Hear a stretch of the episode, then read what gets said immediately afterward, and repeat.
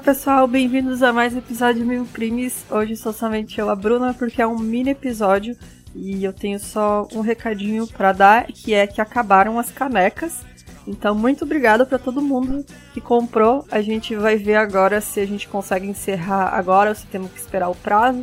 Mas até semana que vem a gente já dá um retorno para vocês de quando vocês vão receber essas canequinhas.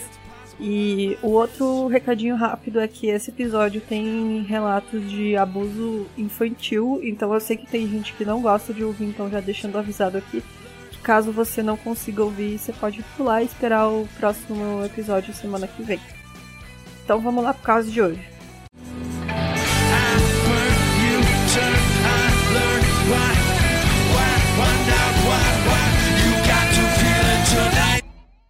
O Laerte Patrocínio Orpinelli ele nasceu em 1952 no município de Araras, no interior de São Paulo. Ele era o sétimo filho de uma família de nove irmãos e foi muito abusado pela mãe quando ele era criança. A mãe dele chegou a amarrar ele no pé da mesa várias vezes, além de espancar ele também. Há rumores de que ela fazia isso porque ele era muito agressivo e era uma maneira dela tentar controlar ele. No início da adolescência, ele começou a beber muito e em pouco tempo se tornou alcoólatra, o que fez com que ele fosse internado em várias clínicas de reabilitação. Ele não tinha residência fixa, ele vivia como andarilho e trabalha arrumando portas, engraxando, né? E ficava nos comércios fazendo amizade com os frequentadores. Então, por volta dos 17 anos, segundo ele mesmo disse, o Laerte já sentia vontade de matar crianças e disse que olhava para elas e sentia ódio, mas ele ainda não tinha coragem de fazer nada. Foi só por volta de 1970 que essa vontade, segundo ele, ficou incontrolável e aí ele começou a matar. Ele ficou conhecido como o maníaco da bicicleta porque ele andava sempre com uma bicicleta vermelha. Então, segundo testemunhas, ele abordava as crianças oferecendo doces e como ele era conhecido dos pais dessas crianças, elas se sentiam mais confortáveis perto dele, porque ele estava sempre por ali fazendo bicos e coisa, né? Então, com a promessa de dar mais doce para as crianças, ele dava carona para elas na bicicleta e levava elas a lugares fechados ou isolados como bosques. Ele então frequentemente abusava sexualmente das crianças e depois matava elas, algumas vezes por asfixia e outras por espancamento, e ele chegou até a usar pedras para matar também. Ele costumava andar com ramos de ervas cheirosas, como a ruda, que mais tarde ele confessou que usava quando enterrava os corpos das crianças, já que muitas vezes as covas eram muito rasas e esses ramos eram usados para tentar disfarçar o cheiro desses corpos.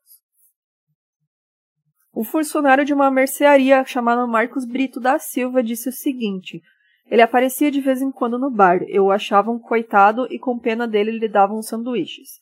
Então ele era realmente aquela pessoa que todo, acho que toda cidade tem, né, um andarilho que todo mundo conhece, que o pessoal ajuda, mas que fica por aí, é, frequentemente tem problemas com dependência química, né? Mas realmente as pessoas sabiam quem ele era. As vítimas dele tinham em média 9 e 10 anos, mas ele chegou a ter vítimas mais novas, como uma menina de 5 anos que lhe quebrou todos os dentes, e uma outra de 3 anos. Todas as vítimas conhecidas eram de classe média baixa e ele matava independente do gênero. O Laerte se aproximava das crianças a partir dos pais delas. Ele ganhava confiança desses pais indo nos estabelecimentos comerciais das cidades por onde ele passava e aí ele prestava serviços ou bebia nos bares e aí se tornava amigo deles, chegando até a frequentar a casa de algum dessas, desses pais, dessas pessoas. A Maria Lúcia, de 10 anos, foi encontrada morta numa construção no início dos anos 70. Também tinha sido brutalmente espancada e provavelmente é a primeira vítima do Laerte, embora isso não tenha sido comprovado. Ele passou mais ou menos 30 anos matando crianças no interior de São Paulo e acredita-se que entre 40 a 60 cidades do estado é, ele passou fazendo isso, incluindo Franca, Monte Alto, Pirassunga e Rio Claro, isso começando por volta de 1970. Ele só parou quando foi preso no ano 2000. A identificação do Laerte como autor desses crimes demorou muito, porque nessa época crimes relacionados a menores estavam crescendo muito e não se sabia o motivo. Em dezembro de 98, em Rio Claro, a polícia recebeu uma denúncia de que um indivíduo havia sido visto agarrando duas menores e aí chegando a supostamente morder uma delas. Mas foi feito apenas um BO e o suspeito foi liberado. A delegada Sueli Isler, ela atuava em outro departamento, mas ela se interessou pelo caso, foi até o local que o suspeito tinha declarado como residência. E aí, chegando nesse local, ela descobriu que ele na verdade não morava ali, quem morava era uma ex-namorada dele que dava abrigo para ele sempre que ele vinha para a cidade, mas que naquela noite ele teria voltado para casa e falado que a polícia estava atrás dele, e aí ele juntou as coisas dele e foi embora. Então, junto de outras informações, a delegada observou que no relatório da polícia constava que ele usava um cordão de peão no lugar do cinto para segurar as calças. A Sueli teve que deixar o caso nas mãos de outro delegado que era responsável pelo caso na época e só em 99 ela teve a oportunidade de se dedicar totalmente a tentar resolver isso. Ela então começou a relatar as informações obtidas pelos familiares e divulgou o nome e retrato falado para outras delegacias regionais. O suspeito era Laerte Patrocínio Orpinelli e logo os jornais e rádios começaram a divulgar essas informações. O Laerte então estava em Itu e ele ficou por três noites no albergue noturno de Itu, um lugar que onde pessoas em situação de rua, indigentes, se hospedavam. Então ele foi para a cidade de Leme, onde ele foi preso em um posto de gasolina em uma operação realizada pela Polícia Militar no dia 13 de janeiro de 2000. Então os investigadores contam que ao levarem ele até o horto florestal onde muitas vítimas foram encontradas, ele começou a descrever os ataques e as mortes de maneira muito fria. Outra coisa que chamou a atenção foi que o Laerte tinha em mãos uma caderneta com muitas informações de todos os lugares que ele já tinha passado, com nomes e detalhes de lugares que ele dormia. Ele relatou também para a polícia alguns crimes que tinham acontecido na região e que a polícia não tinha conhecimento. A partir dessas anotações e cruzamento de dados, eles conseguiram registrar 26 cidades e 96 crianças desaparecidas nas cidades onde ele passou. A Jéssica Alves Martins, de 9 anos, cruzou a rota da morte do Laerte no dia 21 de novembro de 99. Há registro da passagem dele pelo albergue do município no dia 20 e dois dias depois o corpo dela foi encontrado. Em datas e locais diferentes tiveram o mesmo fim trágico e violento a Daniela Regina de Oliveira Jorge, de 5 anos, o Alisson Maurício Nicolau Cristo, de 6 anos, o José Fernando de Oliveira, de 9 anos, Osmarina Pereira Barbosa, de 10 anos, Aline dos Santos Siqueira, de 8 anos, e Anderson Jonas da Silva, de 6 anos.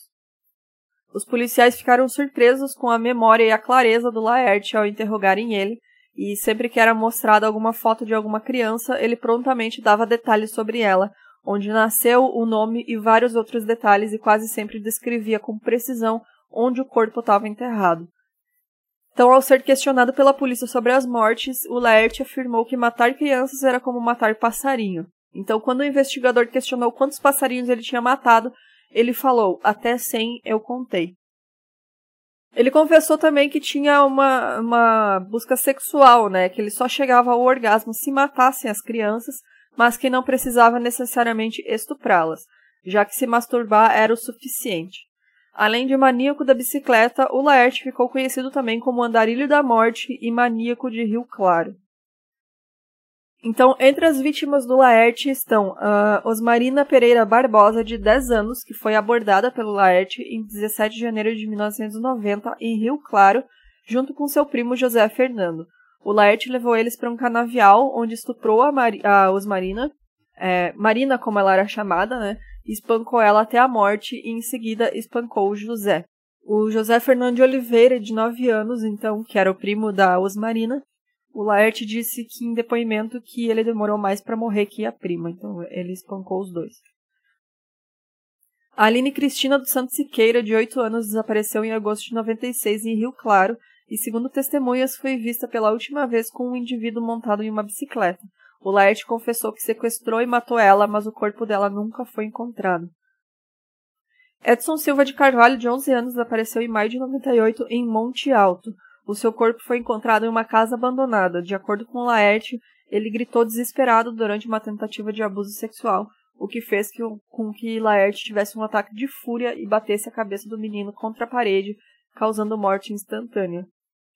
A Crislaine dos Santos Barbosa, de apenas 3 anos, na cidade de Pirassunga, o Laerte confessou em depoimento que na noite de 25 de abril de 1999 ele seguiu a mãe da menina até a casa dela, esperou uma oportunidade e sequestrou a criança. Depois de alguns meses, foi encontrada num canavial uma ossada compatível com a da Chris Lane nos fundos de um motel. A Jéssica Alves Martins, de 9 anos, foi sequestrada em novembro de 99 em Franca e depois de estuprar ela, o Laerte a estrangulou. O corpo dela foi encontrado dois dias depois. Então, em 2001, ele foi acusado pela morte de seis crianças em Rio Claro e outras três na região. Ele cumpriu pena em Serra Azul, e aí ele foi condenado a 18 anos e 8 meses pela morte de Edson da Silva Carvalho, de 11 anos, em Monte Alto, a 16 anos pela morte de Crislaine Barbosa, de 4 anos, em 99, né, em Pirassunga, e há 27 anos e 4 meses pela morte de Jéssica Alves Martins, de 9 anos, em 1999, em Franca. Em 2008, ele foi condenado a mais 38 anos em regime fechado por atentado ao pudor e homicídio. A defesa falou que o exame de sanidade mental dele não apontou nenhum transtorno, ele só era uma pessoa sem cultura, pobre e que teve problemas de criação. Isso foi palavras, foram palavras do advogado. Ele também contou que após a primeira internação do Laerte aos 15 anos em uma clínica psiquiátrica em Araras, outras 10 passagens foram registradas até os 41 anos. É, a informação sempre foi de que ele era internado por dependência de álcool. O Laerte morreu no dia 13 de janeiro de 2013 na penitenciária de Araras de causas naturais. Ele sofria de diabetes e hipertensão. Então é isso, gente. É, chegamos ao fim desse caso que é muito horrível e que, se não fosse pelaquela delegada e outros investigadores, passaria muito tempo sem ser resolvido, né? Já que eram crianças pobres que morriam e desapareciam, eram sequestradas. Mas se você tiver qualquer dica de caso, pode mandar pra gente no Instagram, no arroba crimes. É, temos também o Twitter e a nossa página no Facebook. Se você quiser nos apoiar, entra no site milcrimes.com.br vai ter o botãozinho de apoio. E lembrando que quem apoia com mais de 15 reais mensais consegue ouvir a gente gravando o episódio principal na segunda-feira no Discord. É, então é isso, gente. Até a próxima. Tchau.